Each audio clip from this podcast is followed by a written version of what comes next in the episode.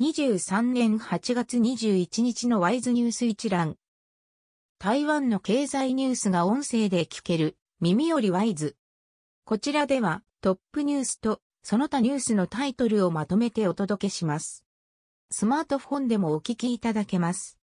トップニュースは中国が軍事演習台湾産マンゴーの輸入停止。中国軍は19日台湾独立台湾独立の分裂勢力や外部勢力との結託と挑発に対する厳重な警告だとして、台湾周辺で軍事演習を実施した。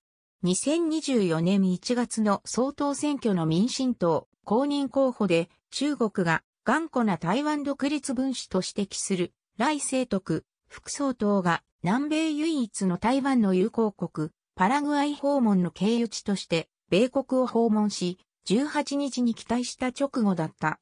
中国は総統選に向け民進党勢力に対し圧力をかける狙いとみられるが、有権者の間で中国に対する反発が強まる可能性もある。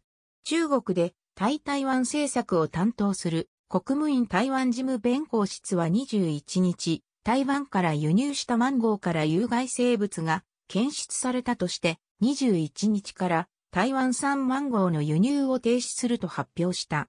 20日付連合法などが報じた。その他ニュースのタイトルは、UMC やパワーチップ、成熟プロセス一部稼働停止化。HP のノートパソコン、クアンタがタイで生産化。デルの AI サーバー、ウィストロンなどが受注化。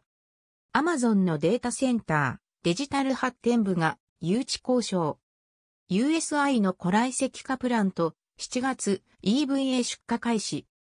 新興合成繊維、中国 EV 向け第3四半期出荷へ。製造業第2四半期生産額、3四半期連続で前年割れ。上半期の新築住宅完売数51%減少。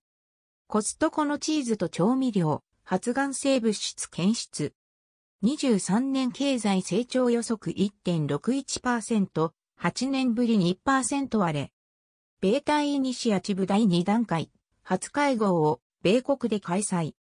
中国事業失敗で、期待19年から約2倍に増加。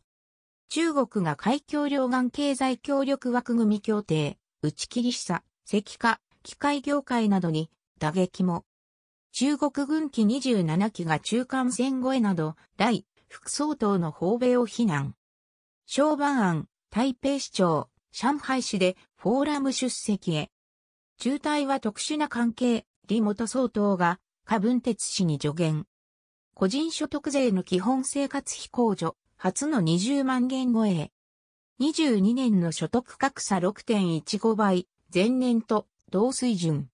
歩行者地獄2の抗議デモに2.5万人参加。参道で若者が危険運転、アニメ動画で啓発。以上ニュース全文は会員入会後にお聞きいただけます。購読、指読をご希望の方は、ワイズホームページからお申し込みいただけます。